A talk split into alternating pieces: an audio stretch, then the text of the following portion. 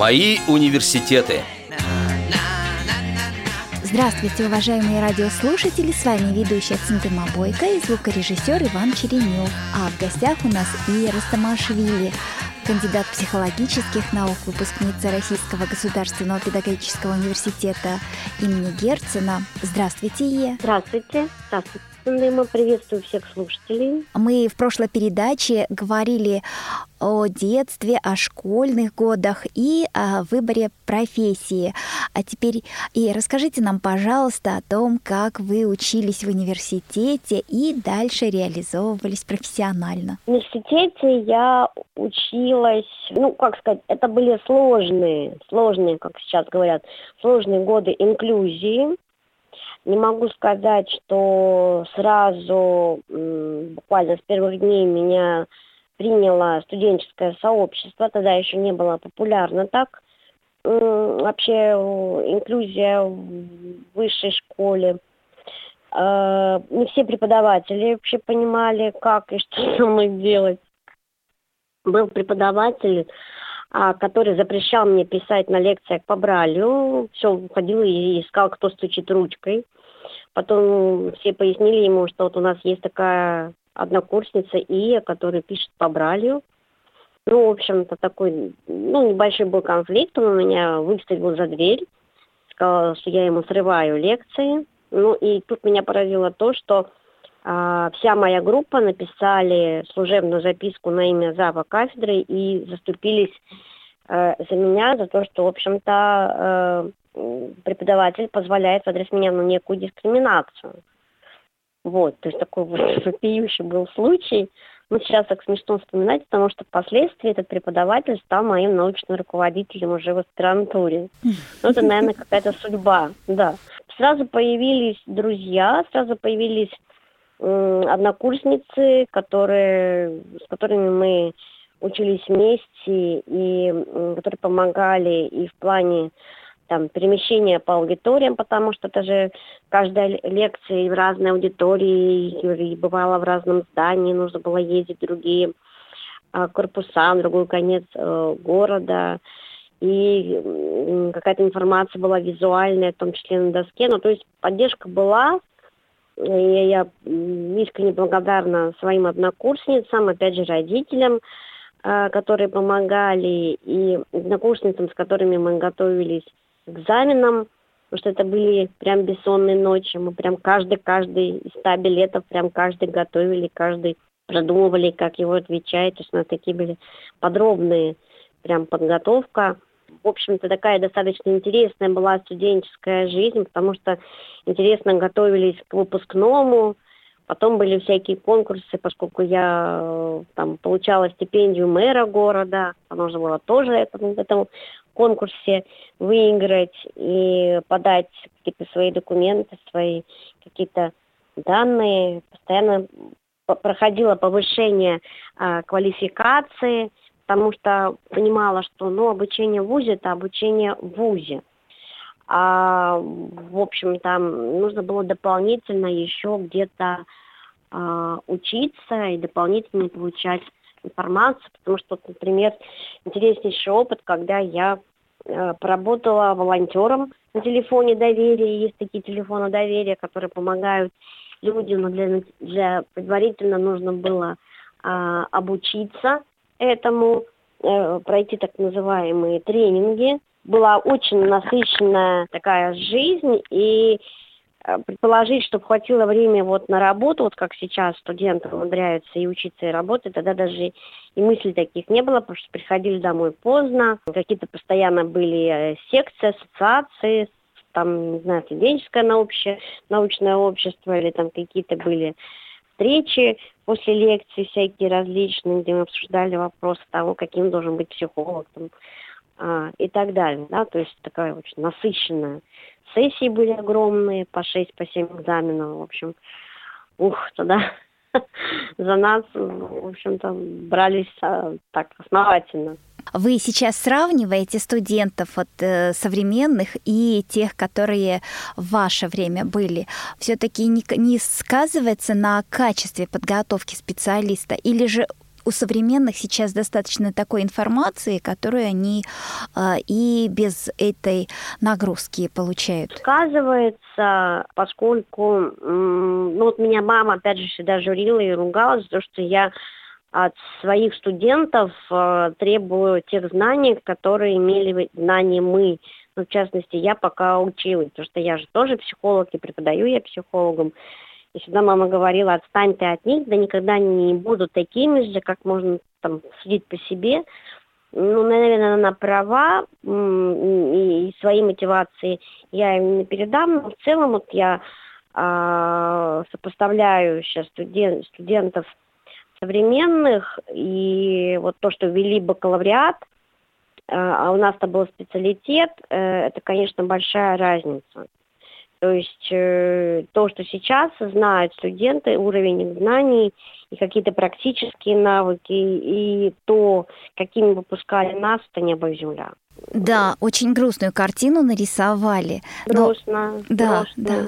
Ну, есть, я бы сказала, такие звездочки, да, которые все-таки вот они как-то вот успокаивают и дают понять, что все-таки выпустили мы специалисты, и дальше есть на кого понадеяться. Ну, это вот такие буквально единицы. Но это связано с пропусками, связано, что они, бедолаги, все работают, они, в общем-то, пытаются заработать себе на образование. Раньше-то, в общем-то, все учились бюджетно, бесплатно, потом же ввели совсем платное образование. Я помню, в нашей группе 30 человек платно учились там 3-4 буквально. Остальные все бесплатно. Понятно, ну, что да. ценилось. А сейчас они присутствуют буквально на ну, 40% из 100 на этих лекциях. Понятно, что там пропустили, там пропустили. Мы, преподаватели, закрываем на это глаза, потому что нашу строгость как-то не поддерживают обычные институты, они нас ругают за чрезмерную какую-то строгость, что нужно выпускать. Ну, в общем, такая вот общая тенденция. Да, очень грустно, особенно сейчас, когда на дистанционный перевели, так и вовсе, наверное, э, картина совсем да, плачевная. Да, да, да, да, это так. Ну вот вы окончили э, университет, и, насколько я поняла, уже из первой э, части нашей программы вы пошли сразу в аспирантуру, да?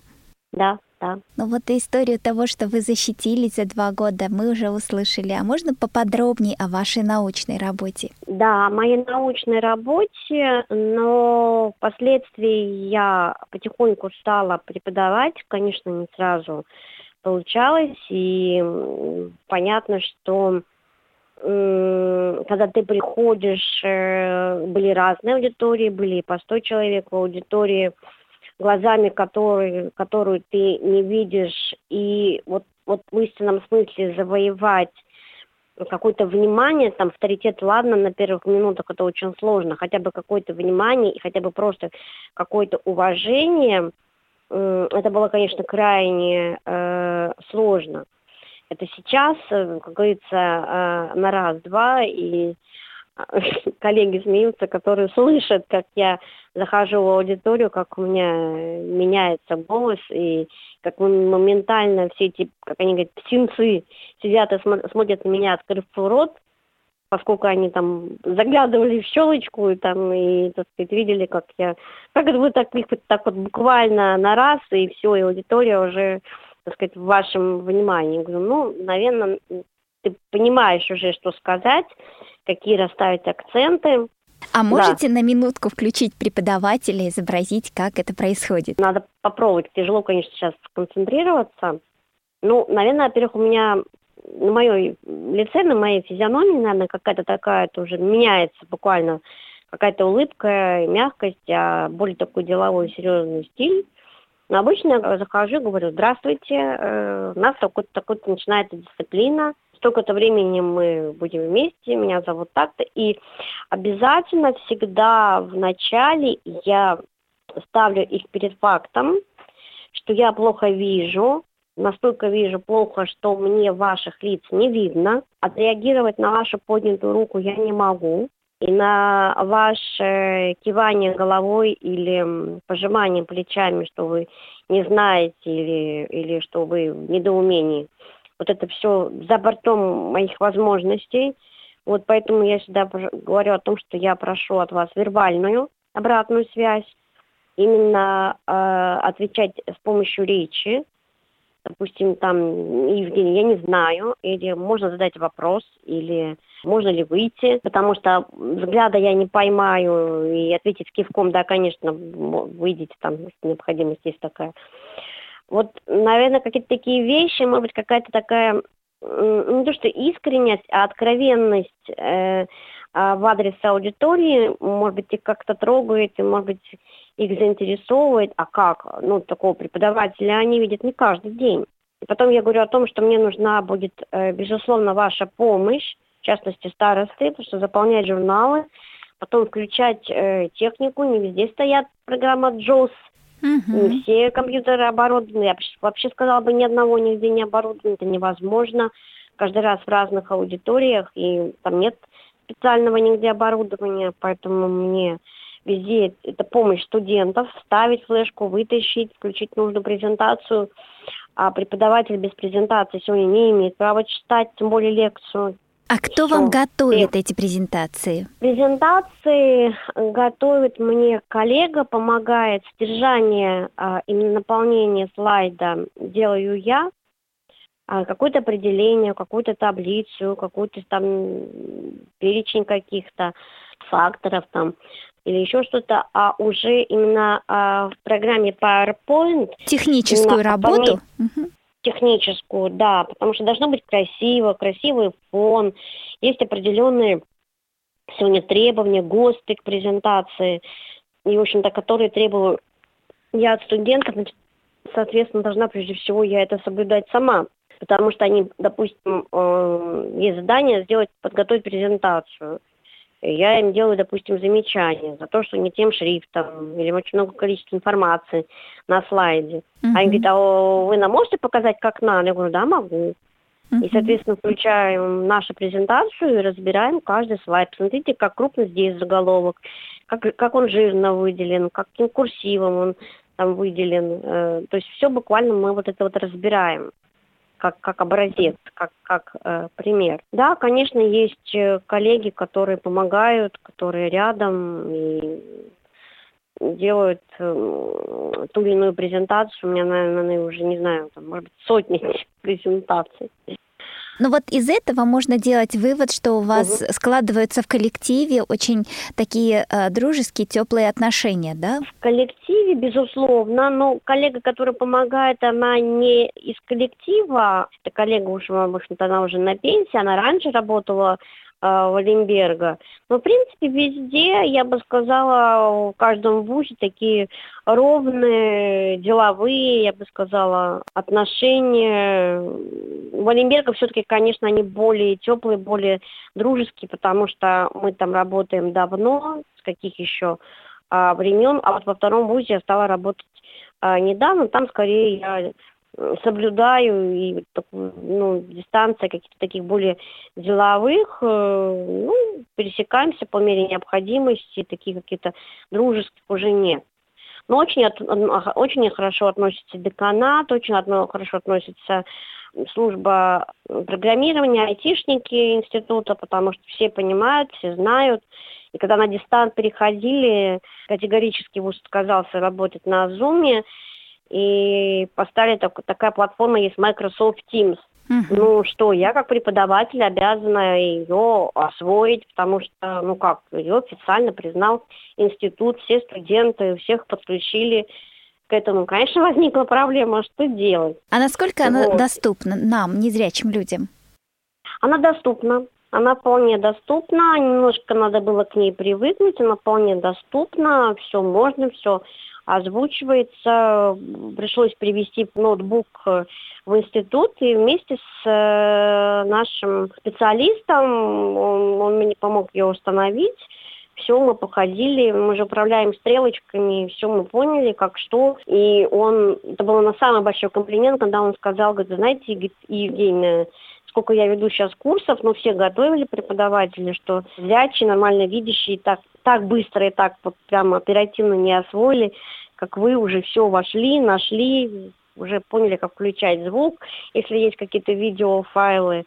Э, единственное, что мне помогали, присылали ссылки, потому что подключаться там достаточно такая сложная ситуация. Ну, мне присылали ссылки, по ссылке проходила и подключалась уже в группу, где ждала меня группа.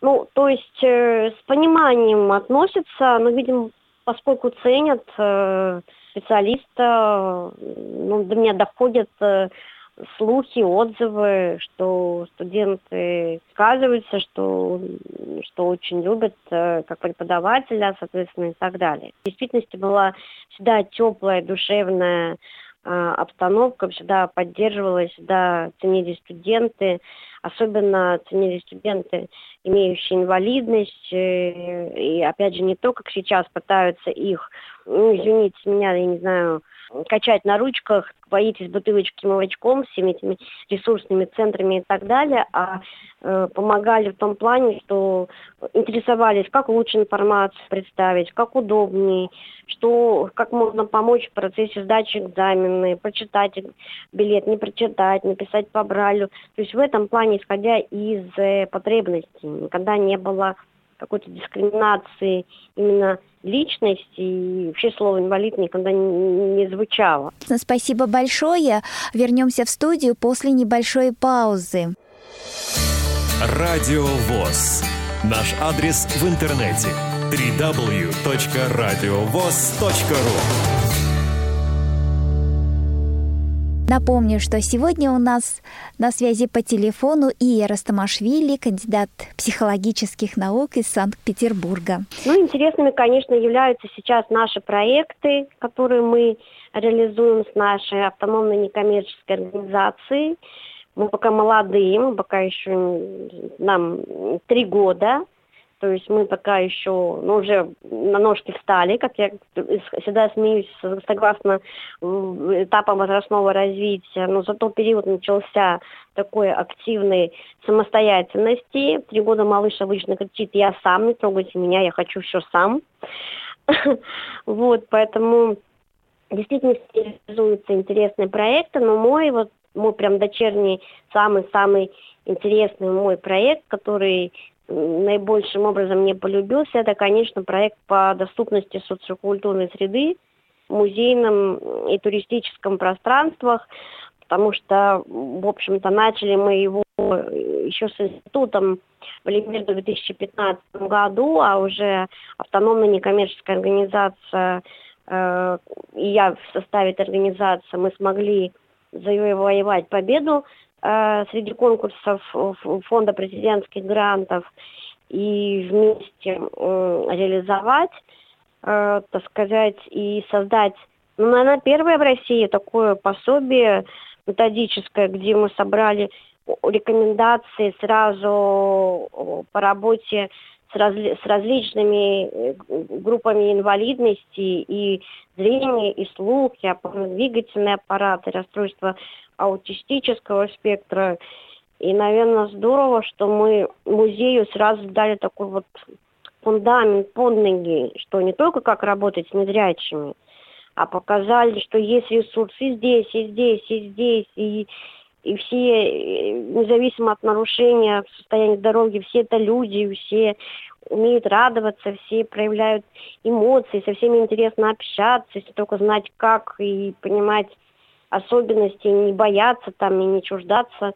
Э, все, конечно, здорово, но восприняли участники гранта, э, сотрудники музея и туризма э, просто на ура, хотя изначально, когда я эти группы все собирала как руководитель, конечно, я испытывала сопротивление. Нам не надо, а что мы там не слышали, да зачем работать с этими инвалидами, да вот Министерство культуры нас давит, но когда команда моя дефектологов буквально вот ну, какие-то первые минуты каждый свои, читал лекции, мастер-классы проводили, первые минуты какие-то вот взаимодействия с аудиторией, опять же, аудитория вот до сих пор при встрече говорит, Евгения, вот вы нам столько дали, вы нам столько показали, у нас теперь столько возможностей, столько ресурсов, настолько интересных дальнейших планов. Я говорю, ну я очень рада, что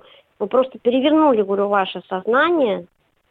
Слава Богу, вы поняли, что это вот мне необходимость, и какая-то такая вот для вас нужда, нож, такая вот тяжелая ноша, а что вы поняли, что это ваш ресурс, что есть куда развиваться, что есть что такие практики инициировать, реализовывать. И главное, что отклик всегда от этих аудиторий, от детей, от взрослых, имеющих э, ограниченные возможности по состоянию здоровья, э, какой. Они говорят, у нас отклика такого нет от нормально развивающихся детишек, как от детишек, там, допустим, аутистов.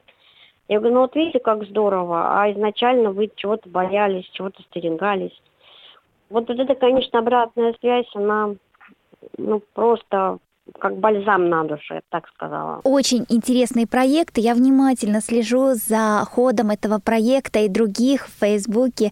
И всегда меня поражает, вот насколько много интересного вы делаете. Скажите, пожалуйста, а где можно ознакомиться с результатами вашего труда, где можно почитать эту книгу? Да, это методическое пособие э, было издано, но все дело в том, что такой был небольшой тираж.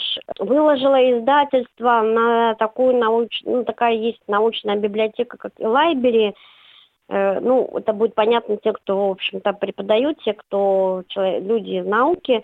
Это э, такая научная библиотека, как на Западе Скопус, например, где вот собираются все научные труды страны но там она просто обозначена как изданный труд, то есть в доступе в открытом ее нет. Думаю, что надо переиздавать, надо подумать, э, каким образом э, это сделать, потому что куда-то выложить в электронном варианте без издательства мы не можем, потому что был подписан договор, в общем-то, это их детище, а они формировали, э, делали свою редакцию, формировали макет, вот, и только если переиздавать вот так. Ну, достаточно много, ну, в частности, в Санкт-Петербурге и Ленобласть э, все получили.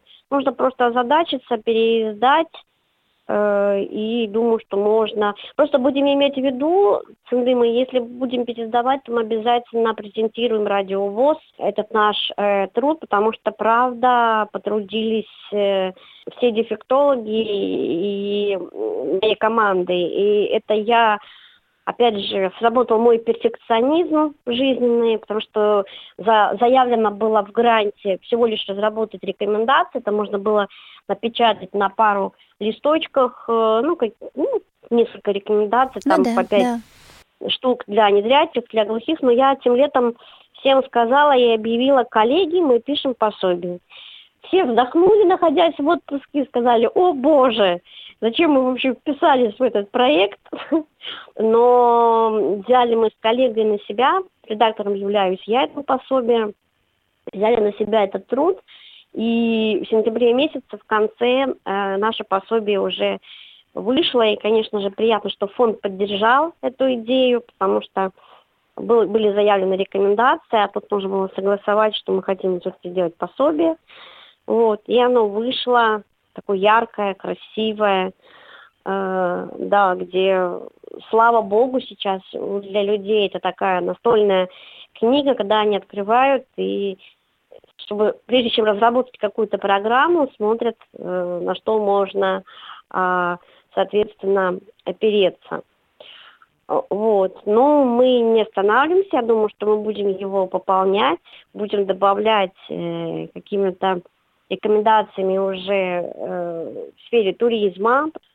А вот еще а, и у меня еще вопрос ага. э, по поводу э, преподавания Брайлю. Ну, всегда, когда мне задают интервью где-либо, я говорю о том, что по поводу там, что исчезает Брайль, я говорю, где вы вообще взяли этот стереотип, перестаньте э, такую нелепицу, так сказать, э, нести, потому что это не так, и пока и думаю, что не скоро будет разработана альтернатива. И могу сказать так, что на сегодняшний день э, шрифт, рельефно-точный шрифт Брайля – это основа учебной деятельности, в частности, таких деятельностей, как чтение письма для незрячих детей. Иначе они читать писать не научатся. Поэтому я только за Брайль. И считаю, что это инструмент, без которого обучаться на сегодняшний день незрячие дети не могут, его не освоить. Веду курсы повышения квалификации. Мне кажется, что вы к этим курсам относитесь очень творчески, да? Да, да, у нас это не методически происходит, а мы вначале, например, говорим про то, как подготовить тактильный анализатор к тому, чтобы все-таки активизировать э, руки, пальцы э, рук, и говорим о том, как у детишек формировать с момента буквально рождения мелкую моторику, что-то делаем именно руками, все закрытыми глазами, все это в повязках – вот. вот последняя группа была, да, дефектологи э, другого вуза э, пришли, э, обратились к нам. Не знаю, кто-то где-то кому-то кто-то порекомендовал, что вот Евгения ведет такие курсы, обратились к нам в институт, и мы, э, начиная с конца мая до середины июня, э, так сказать, э, у нас было несколько занятий, когда я показывала, согласно вот той самой методике, как Э, предъявлять иные буквы, потому что есть простые, есть более сложные э, буквы, есть понятие такое, как ориентация в приборе, и можно всякую графику делать в приборе. Ну и после чего они мне подарили замечательную открытку, подписанную по бралью. Э, в лицевую часть этой открытки там такой, видимо, было прорезанный такой круг, кружок, отверстие, куда вставили такого пушистика такого розового цвета, и глазки ему сделали, он, видимо, улыбается э, мне. И написали кучу разных пожеланий. И написали все правильно, что меня порадовало, что вот, вот это надо было самым хорошим итоговым заданием. И вот у меня стоит дома напоминание э, об этой группе, а, о том, что вот они э, закон... В общем-то, как я сказала, им подготовили целое дидактическое пособие для э, детишек, которые можно давать в руки и пояснить, что вот это глазки, вот это вот э, именно все это сделано внутри круга, потом открыть, прочитать э, то, что написано внутри. Ну, замечательно, потому что группа была просто очень заинтересованных, причем молодые, все молодые, это студенты, им по 19-20 лет, они пока э, получают свое высшее образование, и по ходу получения высшего образования решили освоить Брайль. Не все собираются работать с незрячими, они просто хотят знать, хотят знать. Мы много вопросов обсудили, конечно, много чего узнали о и о ее э, работе и жизни, но еще больше осталось за пределами нашего эфира. В заключение хочу попросить вас пожелать чего-нибудь нашим радиослушателям. Да, я хочу э, пожелать, чтобы э, все те, кто ставили перед собой какие-то цели, обязательно их достигали. Вот это очень важно да, а уважать прежде всего себя. Раз поставил цель, то несмотря, вот несмотря ни на что, как говорится, несмотря ни на какие трудности, все-таки ее достигать. Кто сказал, что в жизни все э, просто? Дальше хочу пожелать вам, чтобы у вас всегда повсюду сопровождал оптимизм, потому что только в ногу, идя в ногу с ним, вы сможете той самой цели достичь. И, наверное, не стесняться, а обращаться за помощью. Я все-таки верю в то, что мир вокруг нас, мир добрых людей, и они всегда э, нам помогут. Ну, пускай не первый, не второй, но кто-то э, поможет. И я уверяю вас, что заканчивая вуз, куда вы поступили, вы настолько будете счастливы, настолько будете горды за себя, что вы это сделали, что вы этой цели достигли. Я вас уверяю, что если вы будете верить в свои силы, то вы будете очень востребованным специалистом сегодня. Да, спасибо большое, Ия. Напомню, что сегодня у нас на связи по телефону Ия Растамашвили, кандидат психологических наук из Санкт-Петербурга. Вела программу Цендема Бойко, а звукорежиссер Иван Черенев. Всего доброго, до новых встреч. Мои университеты –